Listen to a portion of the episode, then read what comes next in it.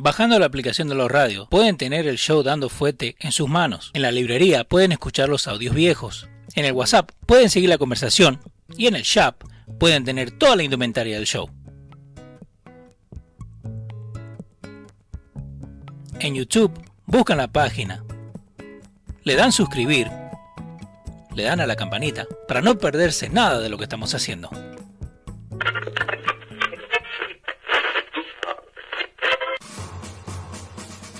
Atención, el siguiente espacio tiene un alto contenido informativo. Se recomienda prestar mucha atención.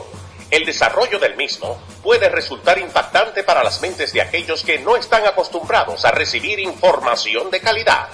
Repetimos, este programa puede causar traumas intelectuales permanentemente. Si experimenta enrojecimiento del rostro o comienza a salirle humo por la nariz, no se asuste. No es un efecto retrasado de la juca ni la hierba que se fumó. Es probablemente el humo de los plásticos de fábrica de su cerebro sin estrenar. No tema, pronto se le pasará. A continuación, Dando Fuete con Pedro el Filósofo.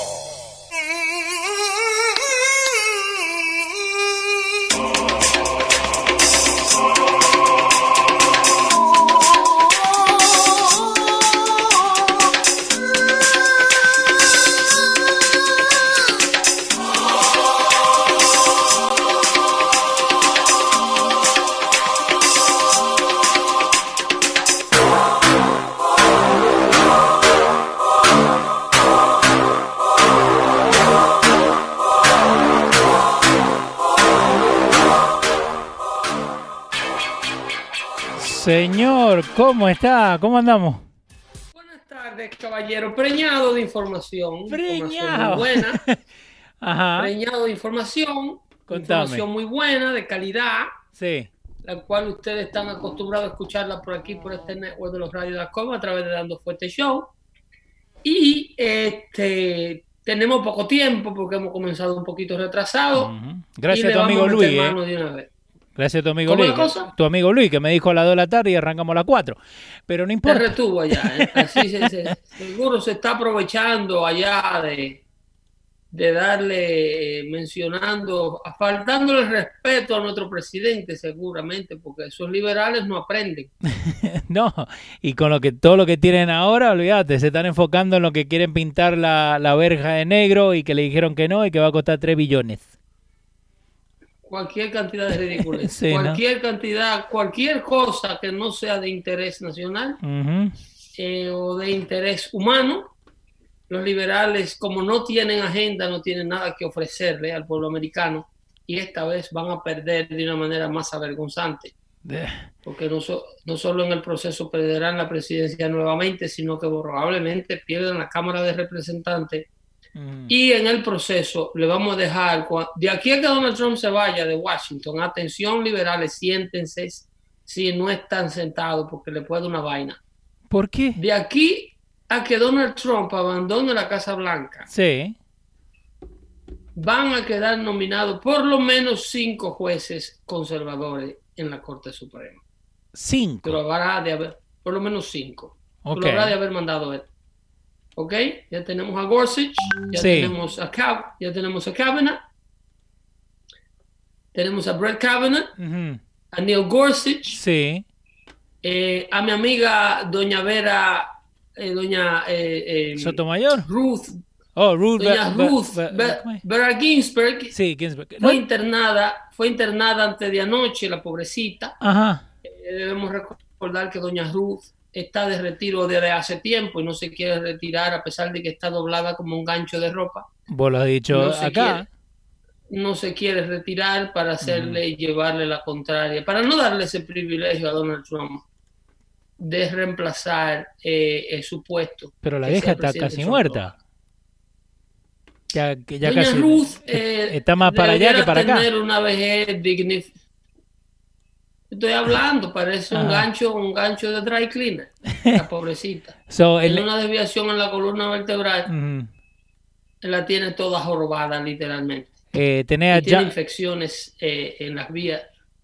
Está, está las vías renales y creo que un cáncer pulmonar. Sí, eh, bueno, tenés a, a John Roberts, eh, de 65 años, Clarence Thomas, de 71, eh, Ginsburg, de 87, Stephen Breyer, de 81, eh, Samuel Alito, eh, casi no se habla de Samuel, eh, de 70, Sonia Sotomayor, eh, Elena K- Kagan, de 60, Neil Gorsuch, el que estabas hablando recién ahora, Sí. de 52, y Brett Kavanaugh, de 55. So, esa es la, la cámara que tenemos ahora en este momento. Eh, en- ya, el que tiene más seniority es John Roberts. De lo que están ahí. Pero es un escándalo, un escándalo donde se va a involucrar uno de esos jueces de la Corte Suprema, Ajá. Que de esos que pertenecen al estado de Nueva York. ¿Cómo así? Es muy probable que eventualmente tengan que renunciar uno de esos jueces Ok. debido a un escándalo en sus vidas personales. Ah, Eh, ¿ha- ¿hay murmullos eso. por ahí o? mm, vamos a dejarlo ahí por ahora, ¿usted me entiende? Ok. Pero eh, de, de uno de esos jueces de la costa este de los Estados Unidos, Ajá. eh, puede de que eh, tenga que step down. Ahora, eh, Pero, sí, salió en estos precisos momentos, te lo mandé, ¿no? Porque había un rumor que the Associated Press que estaba diciendo que the DOJ was dropping the charges against Michael Flynn. Y dicho y hecho, ahora, justo antes que saliéramos al aire, eh, breaking news, the DOJ de verdad le va a bajar de, de dropping the charges against Michael Flynn. ¿Por qué, Pedro? nada, no le va, le bajó. Yeah, they're dropping the Además, el, charges. el- el Departamento de Justicia eh, le tumbó los cargos al general Michael Flynn. Ujú. Y ya esto es parte de una, eso acaba de ocurrir. Sí, Eh, so- solamente que mañana lo firme un juez federal y le diga al señor Flynn, usted eh, le pedimos las más sinceras disculpas por haberlo involucrado eh, como parte de esta cacería de brujas que se estaba llevando a cabo para poder remover al presidente electo de los Estados Unidos de la Casa Blanca. El Ahora, general Flynn pero eso no, no le Sí. limpia la- lo- toda la, la basura que le han tirado, ¿no? Un, un mea culpa no limpia todo lo que han hecho ellos. Eh, ¿tú, tú sabes lo que va a limpiar la basura que le han tirado al general Michael Flynn? ¿Qué cosa? Una demanda para daños punitivos de por lo menos 60, 70 millones de dólares a favor del general. Para- contra el gobierno eh, de los Estados Unidos por eh, acusación injustificada y destrucción del nombre. So- daños y perjuicios, lo que se conoce en leyes. Ok, Como eh, daños y perjuicios. ¿Eso es lo mismo que hizo el muchachito de Covington? ¿Más o menos? ¿O nada que ver? No, porque Co- el de Covington High School no está demandando al gobierno de los Estados Unidos. Ah, ok. El, el- el chamaquito de Covington High School está, está demandando instituciones privadas Mm. que le eh, pusieron su vida en peligro y su nombre y su reputación fue afectada, producto de una mentira que le inventaron. Ok. Los networks de televisión como CNN, MSNBC y CBS. Y ahora lo de Flynn, él le va a hacer Eh, juicio. Esos son. Ahora lo de Flynn, ahora lo de Flynn Entonces Flynn ahora le puede hacer juicio al gobierno. debiera, debiera y creo que va a demandar al Departamento de Justicia por eh, el mismo Departamento de Justicia que hoy lo está liberando, tendrá que enfrentar una demanda civil por parte de eh, el- eh, a, favor del general Michael Flynn Ok. por, por haberle hecho todo lo que le hicieron, incluyendo la hipoteca de su casa para poder pagar los, los gastos de abogado en defensa de defendiéndose del aparato judicial más poderoso del mundo, que lo acusaba de haber este, violado eh, la acta Logan o el Logan Act, que es una acta que fue, como te dije la semana pasada, eh, inventada en, en el siglo XVII, por Sí. allá por el 1700, cuando los Estados Unidos eh, acababa de 1800, al principio de 1800, Estados Unidos acababa de convertirse en una república independiente y personas iban a Europa a decir que eran representantes del gobierno de los Estados Unidos sin serlo y hacían muchísimas negociaciones con gobiernos extranjeros a nombre de los Estados Unidos y echaban a perder eh, eh, las negociaciones verdaderas y la reputación de los Estados Unidos en el exterior. Pero esta ley nunca se le ha aplicado a nadie y además que es un estatus viejísimo. Lo que pasa era que el FBI quería encontrar algo eh, para poder poner a Flint contra la pared para que se tornara y fabricara un testimonio en contra del presidente. Mm. cualquier cosa de Entonces, al hombre no hacerlo, al hombre no hacerlo, también lo pusieron contra la pared para que se declarara culpable de haberle mentido al FBI cuando el FBI le preguntó si él estaba eh, teniendo contacto con el embajador ruso. Sí. Eh, cosa que General Flynn eh, parece que negó debido a la naturaleza de su trabajo, porque en el, entonces sí estaba llevando a cabo relaciones eh, de Estado, porque él era el entonces secretario asesor de Seguridad Nacional para el presidente Trump. Y estaba en todo su derecho de contactar a representantes de gobiernos extranjeros en el nombre de su gobierno. Pero la idea de esto, que eh, James Comey lo confiesa en una entrevista de televisión que la pusimos Dando Fuentes, aquí en Dando Fuentes Show, eh, Comey, confiesa que la idea era mandar esos dos interrogadores a la Casa Blanca a interrogar al general para lograr que el hombre mintiera y que fuera votado. Mm. Eso es lo que revela la, la, la, nota de mano que le dieron a uno de los agentes que fue al despacho del general Flynn a la Casa Blanca a interrogar. Sí. Hoy se descubrió, se le puso fin a toda esa trama, porque esto era una intentona de golpe de Estado por parte del Deep State para remover al presidente de los Estados Unidos, lograr que su asesor de seguridad nacional testificara en contra de él. Hoy también el Intelligence, el, Congress Intelligence Committee, el Comité de Inteligencia del Congreso, acaba de eh, poner en público eh, toda la documentación pertinente al caso de la investigación de Rusia, para, tras la cual ellos, con esa supuesta evidencia fue que ellos eh, eh, crearon las, las causas del impeachment. Sí. Y entonces, en toda esa evidencia no existe un solo átomo de evidencia que vincule al presidente Trump con el gobierno ruso ni a su campaña.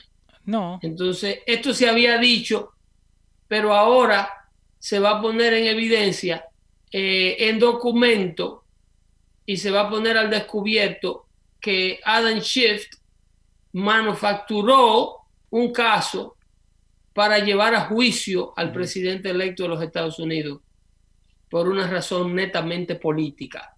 Okay. Todo esto está puesto en evidencia y más adelante de esto vienen los arrestos, ¿ok?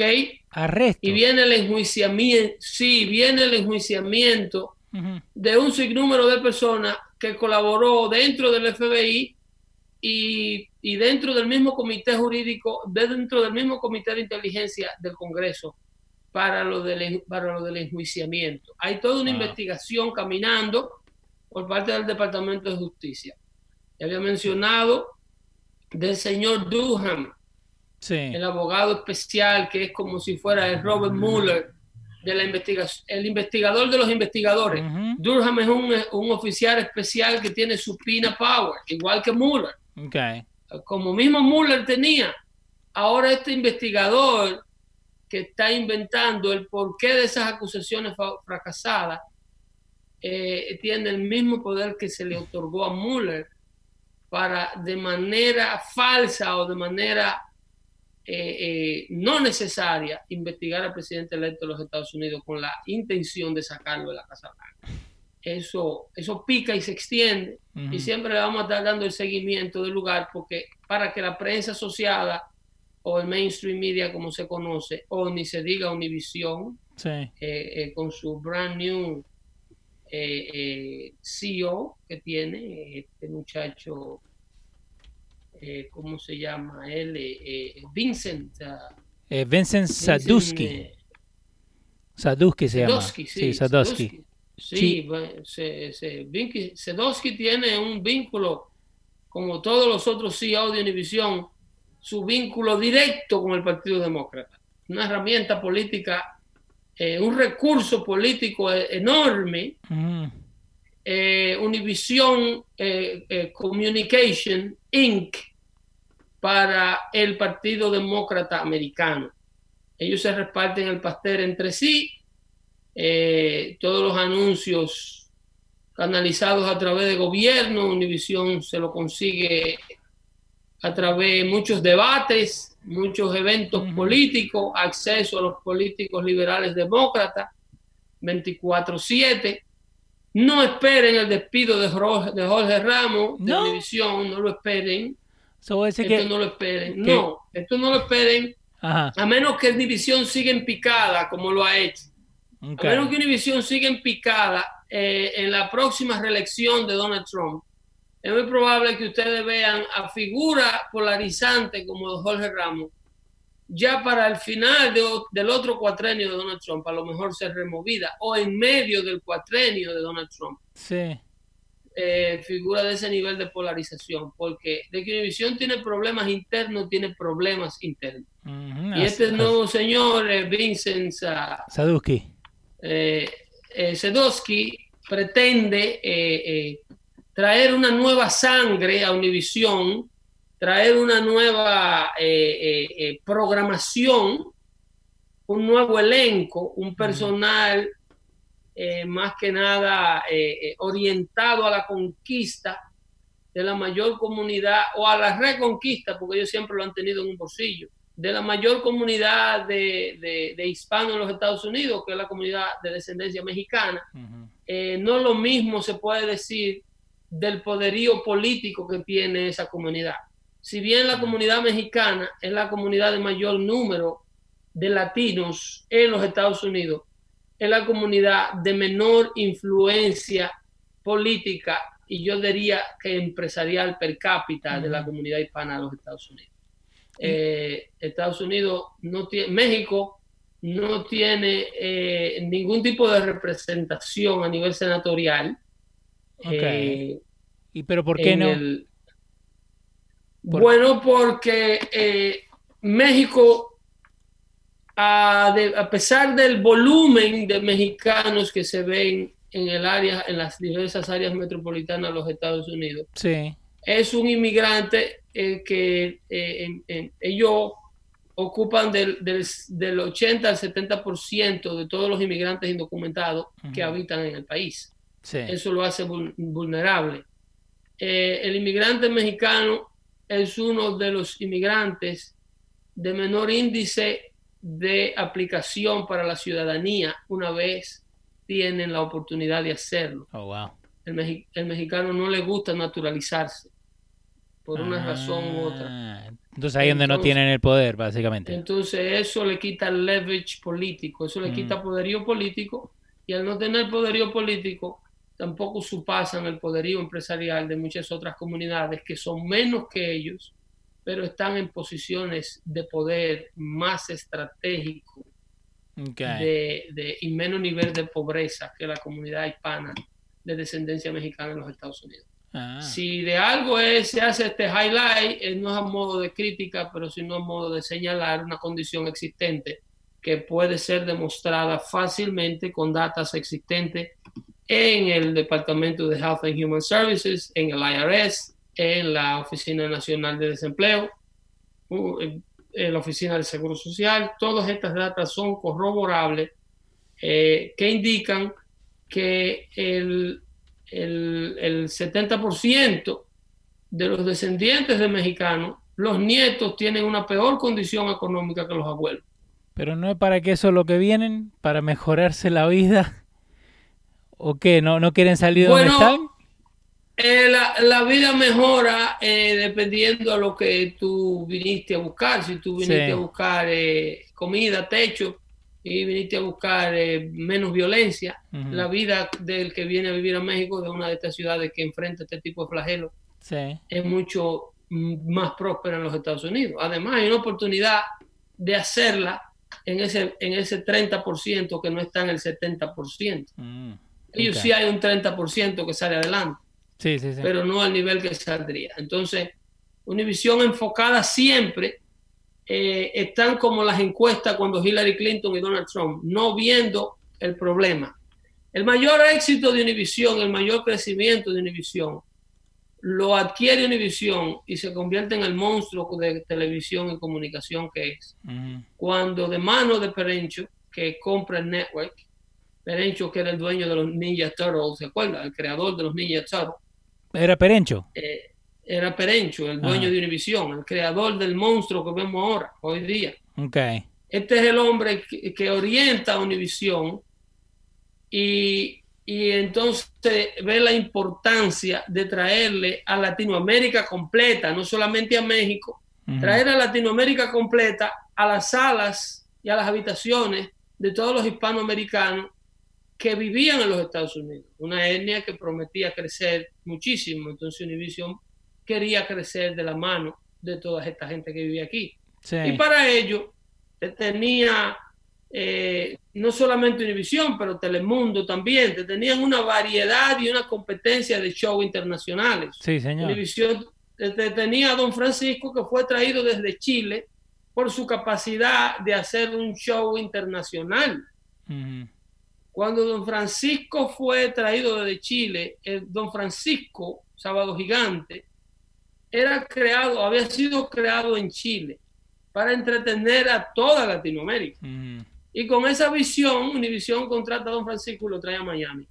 Cuando lo traen a Miami, en principio, el show se queda como esa variedad latinoamericana, donde te presentan un show de comedia chilena con la 4, te presentan un artista internacional de cualquier parte de Latinoamérica, te hacían la cámara viajera. Al principio que visitaba cualquier destino del mundo.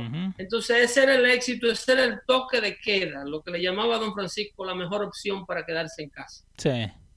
Ese, era el, el, ese fue el patrón que le dio a Sábado Gigante el éxito y eso fue lo que convirtió a, eh, a don Francisco atractivo, en atractivo para Univisión. Entonces una vez Univisión lo adquiere, deciden hacer lo mismo que hicieron aquí en Nueva York con las radios eh, agarrar y desmantelar todo el, la síntesis de cómo don Francisco hacía televisión. Eh, le destruyeron su cuadro de comedia, le destruyeron su, su las modelos, le destruyeron eh, la entrevista a los pequeños gigantes, los niños y todo ese formato. El formato que, lo llevó ahí. de toda Latinoamérica, que lo llevó a esa fama. Entonces, convierten a Sábado Gigante en Banda El Limón, Banda Macho, Banda El Recodo, un reporte de farándula, Lupillo para aquí, Lupillo para allá, El Diablo el Hermano. Son todos artistas muy buenos, pero entonces el hombre mexicanizó a Sábado Gigante o lo obligaron a mexicanizar a Sábado Gigante. el resultado fue la destrucción. Y, y ahora voy a decir con, con, este nuevo, con eh, Sadusky. Eh, ¿Vos decís que van a tratar de volver a algo así o van a traer algo nuevo? Porque a mí, en, la televisión hispana no hay algo nuevo. Bueno, si tú te fijas, a juzgar, ahora está peor la cosa. a juzgar por la, la... Sadusky es un tipo blanco. Dicen Sadusky es un tipo completamente blanco, que no habla español, que tiene una oficina aquí en Manhattan, en la tercera avenida, y otra en Miami, en el network. Y no tiene ningún tipo de relación criolla pero a Sadowski lo rodea un sinnúmero de productores, la mayoría de ellos todos radicados en Miami, que tampoco tienen la visión de lo que se consume o de lo que se quiere consumir a, a ese nivel latinoamericano global del principio del éxito de Univision. Ah. Entonces ahora si tú te fijas lo que han hecho en las radios es que agarran el modelo neoyorquino eh, Univisión llega y compra a Guado por su éxito como estación. Sí.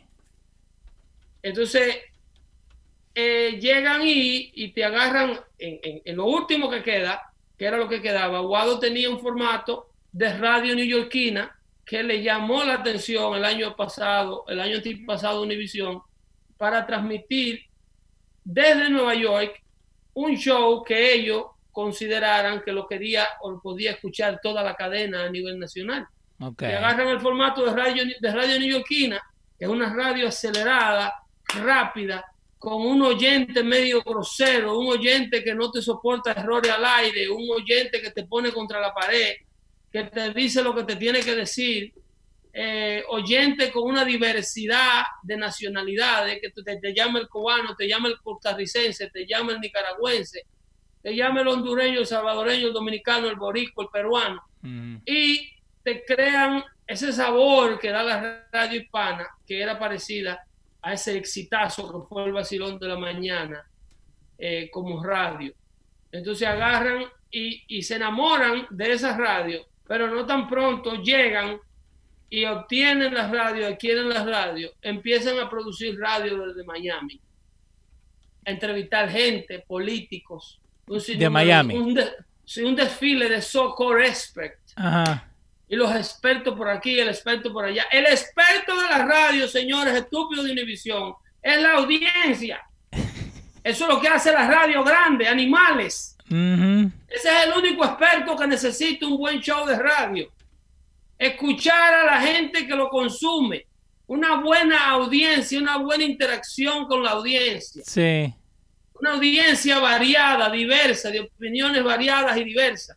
Que fue el formato que estaba aquí cuando ustedes vinieron a prácticamente secuestrar el show, porque han traído un talento de fuera que no ha logrado absolutamente nada. Un solo de esos oyentes para los cuales estos talentos desde Miami están hablando, no fueron atraídos al network por parte de ese talento. Ujú. Tú tienes un talento que no tiene una comunicación con la audiencia, que en lugar de conseguir oyentes, lo que hace es perder oyentes. Pero entonces, ¿para Porque qué eran compran? oyentes que fueron creados. Pero por eso te digo, pero ¿para qué compran el show si lo van a cambiar? ¿O para qué compran el formato si igual lo van a cambiar? Ah, pues- ah, pues tú crees que la gente que está en posición de poder y en posición de, de manejar talento no hace cagada. Sí, pero Pedro, Pregúntale a la administración de Obama de la Casa Blanca por qué ellos le dieron 150 millones de billones de dólares a Irán para que Ah. dejara de hacer una bomba que seguía haciendo entre las narices de todo el mundo. ay no, pero, pero sí, pero, Pregúntale a Univisión, ajá, pregúntale a Univisión por qué ellos te cambian un formato de una novela de Venevisión, sí, te cambian un formato de una novela brasileña, de una novela venezolana, una, una novela mexicana, y te cambian una variedad de cuatro o cinco shows internacionales cuando la, la televisión era internacional. Tú tenías en el otro, en la competencia, a, a Jorge Porcel, por ejemplo. sí, que, era tremendo comediante, tremendo eh, eh, showman, con un formato de show nocturno, de, de, de- de late show. Univision no tiene late show, los late show de Univision son novelas sí, básicamente, traducidas, a- traducidas ahora, porque ya ellos corrieron out of, out of, uh, um, ideas, eh, scripts. ajá, Ellos corrieron out of scripts. porque Ellos, So- ellos nada más trabajaban los, los scripts de Delia Fiallo. Y ya no le que queda era, nada, eh, la muchachita pobre, la muchachita pobre que era hija de un rico millonario y la habían votado porque no quería la mamá rica del hombre que no paría. que se sí, sí, la Ma-. Marimar, eh, ¿cómo es? La del se barrio, vengaba de todo el mundo. Ese formato ya está quemado, lo han hecho con 800 actores. sí, Entonces, eh, eh, no, han, no están haciendo, no tienen años que no hacen televisión latinoamericana. ¿y por qué la gente Bueno. mira todavía eso? ¿De costumbre? ¿Qué gente? Univisión tiene una audiencia De- que es lo que le está cre- cre- creando el colapso Ajá, del recién del latinoamericano recién llegado. El latinoamericano que recién llegó ve a Univisión por el noticiero local, pero insisto en el poder adquisitivo de esa persona. ¿Qué, qué dinero tiene un inmigrante recién llegado? En comparación al resto de la comunidad hispana, sí, de los Estados Unidos, cuando ya llegó, aprendió inglés, tiene hijos, que ya tú, cuando tú tienes dos, tres hijos, eh, eh, ¿cuántos de los hijos tuyos ven a Univisión? de los míos ninguno, ni, ni saben que es lo que es hay- Univisión, Como, como tú, hay 8 millones de latinos. sí, Que ya su familia ese formato de televisión no le interesa, no le agrada. Y, y eso es muy importante. En una casa Ah, de 10, Sí, la única que la está viendo en, en el televisor del basement es la abuela, la, la tata. que, se que- que se quedó frisada Ajá. viendo esa televisión hispana y viendo el noticiero en español, pero que es una señora que es la menor, la que menos poder adquisitivo tiene y la que menos consume en todo el household. So, está y ahora te- tenés, la, tenés la abuela, ¿no? Entonces, pero esto tiene muchísimo que ver. ¿Por qué? Porque es lo mismo que te siguen mandando eh, por la televisión, ¿no? Porque el, el- el mismo mensaje que le mandan a la abuela, entonces la abuela lo va a empezar a hablar en la, en la casa, ¿no? Porque eso es lo que, lo que al fin del día quieren, ¿no? Bueno, eso, eso eh, eh, es la parte del endoctrinamiento que tú estás hablando. Por ahí se mete el fear. Es la parte que al Partido Demócrata le interesa. Pero a nivel de network, a Sí. nivel de, de corporación, se están cayendo y van a seguir los despidos. Wow. Van a seguir los despidos porque es que están desmantelando la fórmula del éxito. La fórmula del éxito. Si no, mira lo que pasa en el show neoyorquino de la mañana. Sí. Sacaron la radio de velocidad para poner tres idiotas que no aguantan media pregunta. Lo que está. Hay una señora que se ofendió porque yo le pregunté que si ella sabía qué cantidad de visa el presidente Trump había otorgado el año pasado. Se ofendió. Y ella dijo, se ofendió, que yo, teni- que yo tengo un tono, dice, dice ella. Que, que, que, que yo tengo un tono, que yo tengo un tono ofensivo. Digo, yo no sabía que el tono también se, se, se, se coactaba. Sí. Porque ahora, para hablar con esta gente, si tú no les dices lo que ellos quieren oír, es en un tono. Yeah. Hay que decírselo en un tono. No, no sé qué maldito tono está hablando después que tú no le falta a la FCC cualquier cosa que se diga al aire buena para la radio. Obvio. No para ti, no para ti como persona, porque si, si tú vas a hacer un show y tú le vas a pedir a la audiencia que cuide tus feelings, que cuide lo que tú sientes o lo que dejas de sentir. No, no, no, no.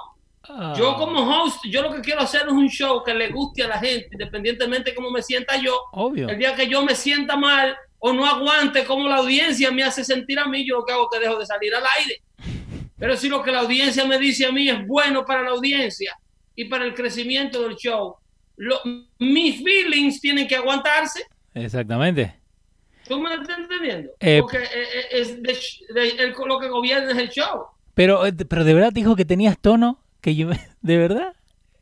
Eso dijo el productor de ella, que yo con mi tono hacía sentir mal a la señorita Oh, que hace el show por la mañana. pobrecita. Ahora. Y yo tenía un tono. Eh, el show, el show, mamá, Pobrecito, una mamá. yarda de salami. eh, El show, ahora, madre.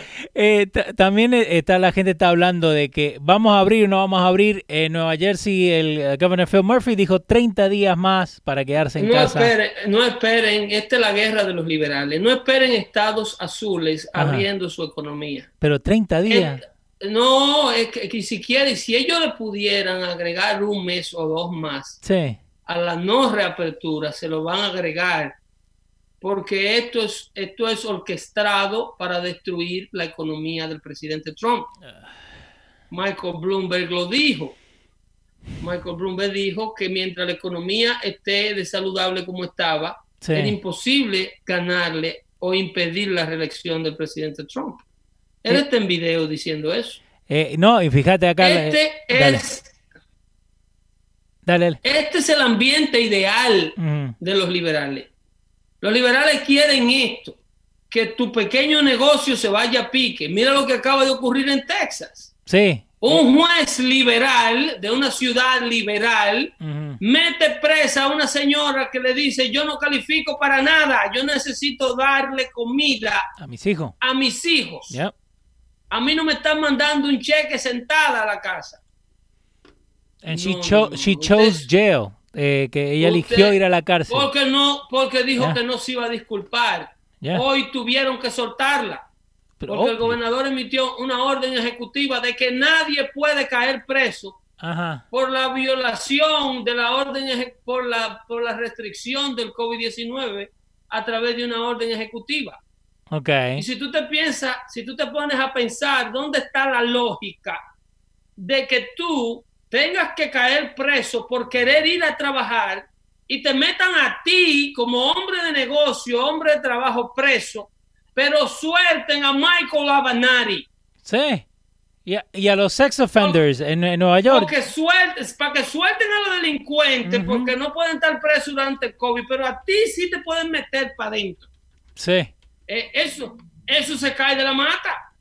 La señora le han dado, esa señora ahora ha hecho el negocio más grande del mundo. Su cuenta de GoFundMe tiene ya casi 700 mil dólares.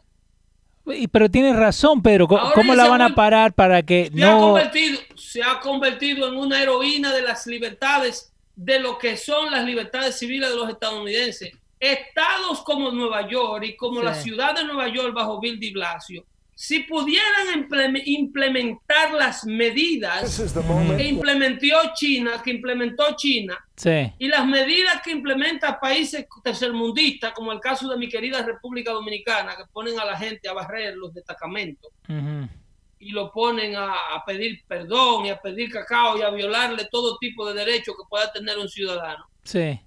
Eh, eh, ellos lo hicieran y le han ordenado a la policía esto. ¿No viste? Eh, en los problemas en que se metieron esos agentes de la policía tratando de dispersar un grupo de violadores al, social distancing Exacto, bueno, eh, vamos por parte, ¿no? lo que Seven High Risk Sex Offenders que lo soltaron fue en California. The California DA acaba de soltar a siete High Risk Sex Offenders, de lo que estamos hablando recién. Ahora, lo de los policías. Eh, entre otros. Sí, entre muchos otros. Exacto. Ahora, lo de los policías. Y nosotros tenemos en, el chat de Dando Fuerte, tenemos a, una persona que es parte del, eh, del, New York City uh, Police Officer, right? Y él fue, eh, he's actually a police officer, y él fue, porque ¿qué pasa? Te enseñan en la, en la cámara, en el video, te enseñan solamente una parte de la información, ¿ok? Dicen que no, que el policía se levantó, que lo correteó al otro muchacho, que después que le pegó. Ahora, lo que no te das cuenta, y muchísimas gracias ahí al oficial que nos mandó eso, eh, porque es a couple of steps. Entonces, lo que se enfocan es cuando está el policía tirándole eh, una piña, ¿no? Punch al, al perpetrator, ¿ok? Pero no te enseñan cómo él se le cuadra al policía, cómo él tiene la mano cerrada como para pegarle al policía, cómo le hace frente al policía you know? And, and no, la parte, la parte del video analizado sí.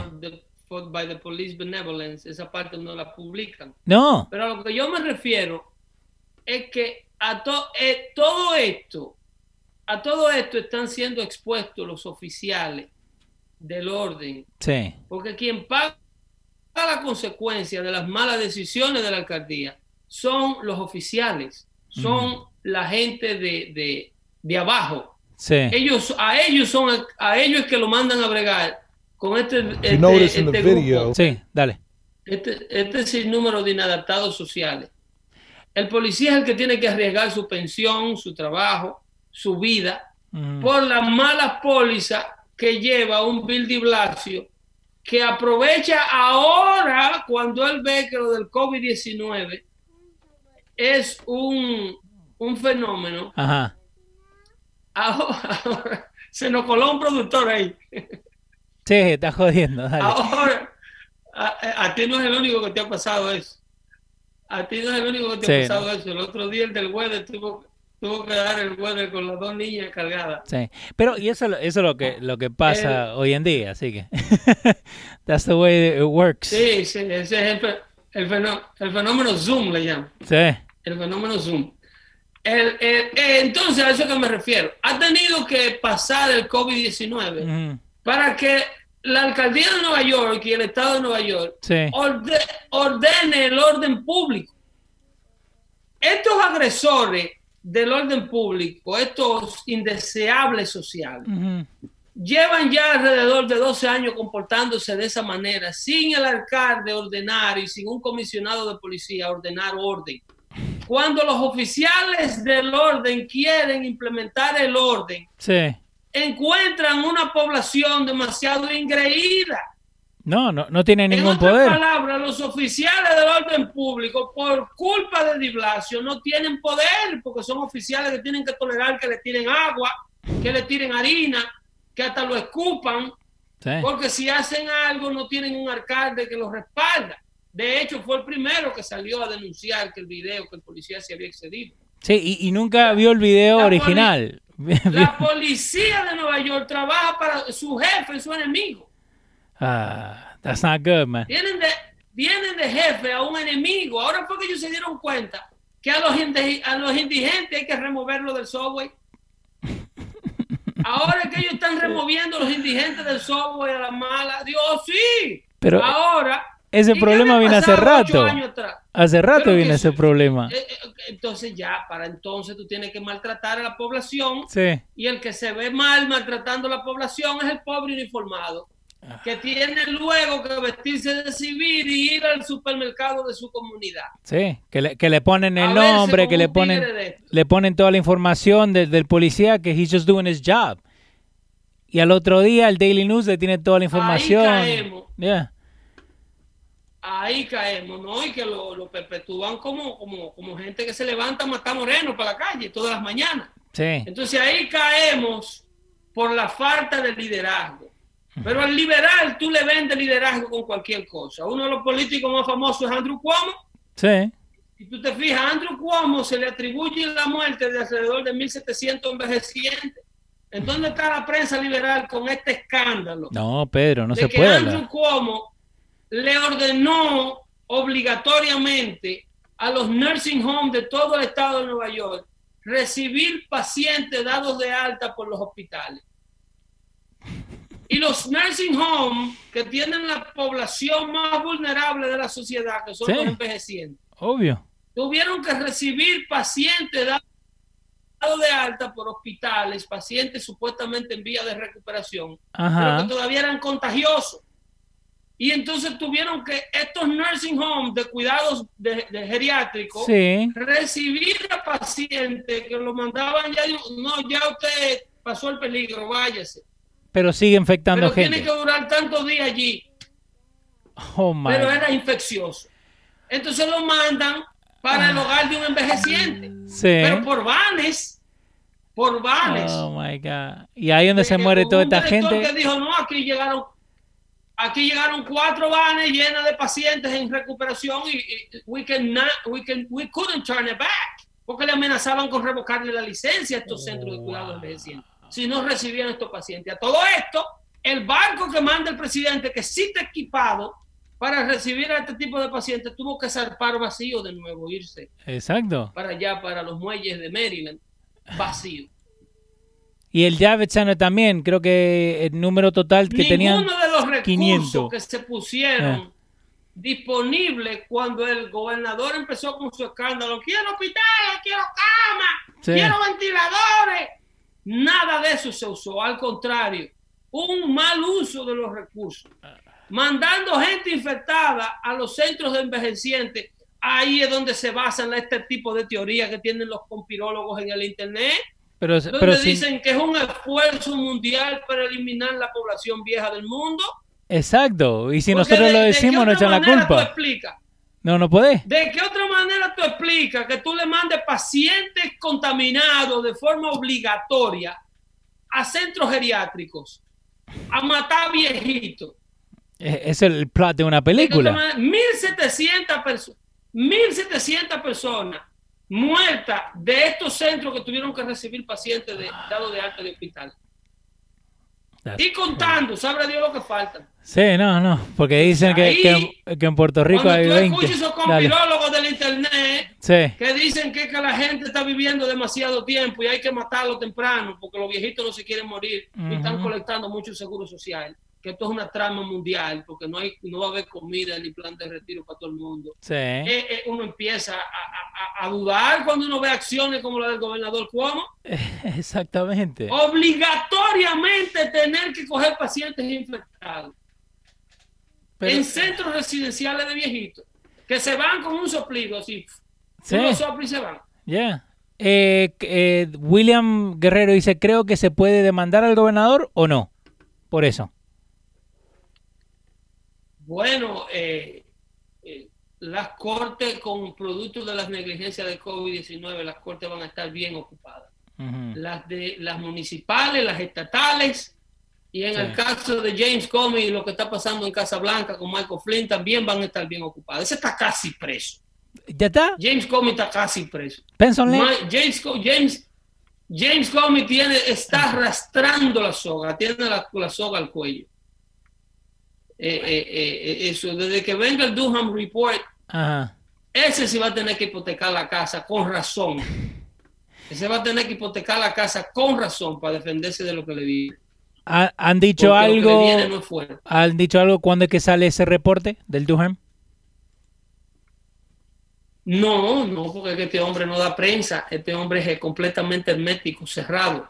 Mira, Leo, les recomiendo y quiero, y quiero que tú pongas en el link, porque ya se nos está agotando el tiempo y no quiero que se acabe el show antes de, mencionarte esto. Hoy, en la oficina oval de la Casa Blanca, sí. además de la liberación del general Michael Flynn, luego de la rueda de prensa del presidente sobre lo que se está haciendo con los gobernadores para la reapertura de la economía, que lo visitó el gobernador de, Texas, eh, eh, Greg Abbott. Okay. Eh, el, gobernador Abbott, después que el presidente terminó de recibirlo en la, en la oficina, se dirigió al, al, Rose Garden y porque hoy es el National Prayer Day. Hoy es, hoy es el Día Federal de la Oración, el Día Nacional de la Oración. ¿Ok? Entonces, esa ceremonia eh, debiéramos subirla a los Dando Fuente de Dando Fuente Show para ver si la gente puede eh, verla entera, porque lo que ocurrió allí fue precioso, precioso, precioso. Eh, como siempre, ministros de todas las denominaciones, ministros, clérigos y imams, sacerdotes, como tú lo quieras llamar, de todas las fe, del hinduismo, del cristianismo, del de, judaísmo, el islam, todo junto. Y toda la fe eh, encomendaron a la nación.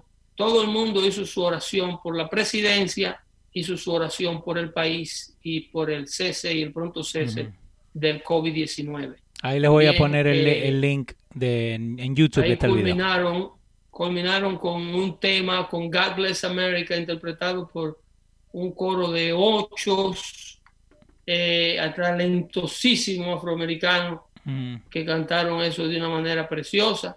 Y después que terminaron, el presidente quedó tan agradado que le pidió que si no tenían otro tema preparado, que ellos se supieran que él sabía que eso eh, eh, no estaba preparado, pero que si ellos no se sabían otra cosa. Así de bueno quedó el primer número y le cantaron un segundo número que quedó mucho mejor. Ahí lo tenés. Talento afroamericano.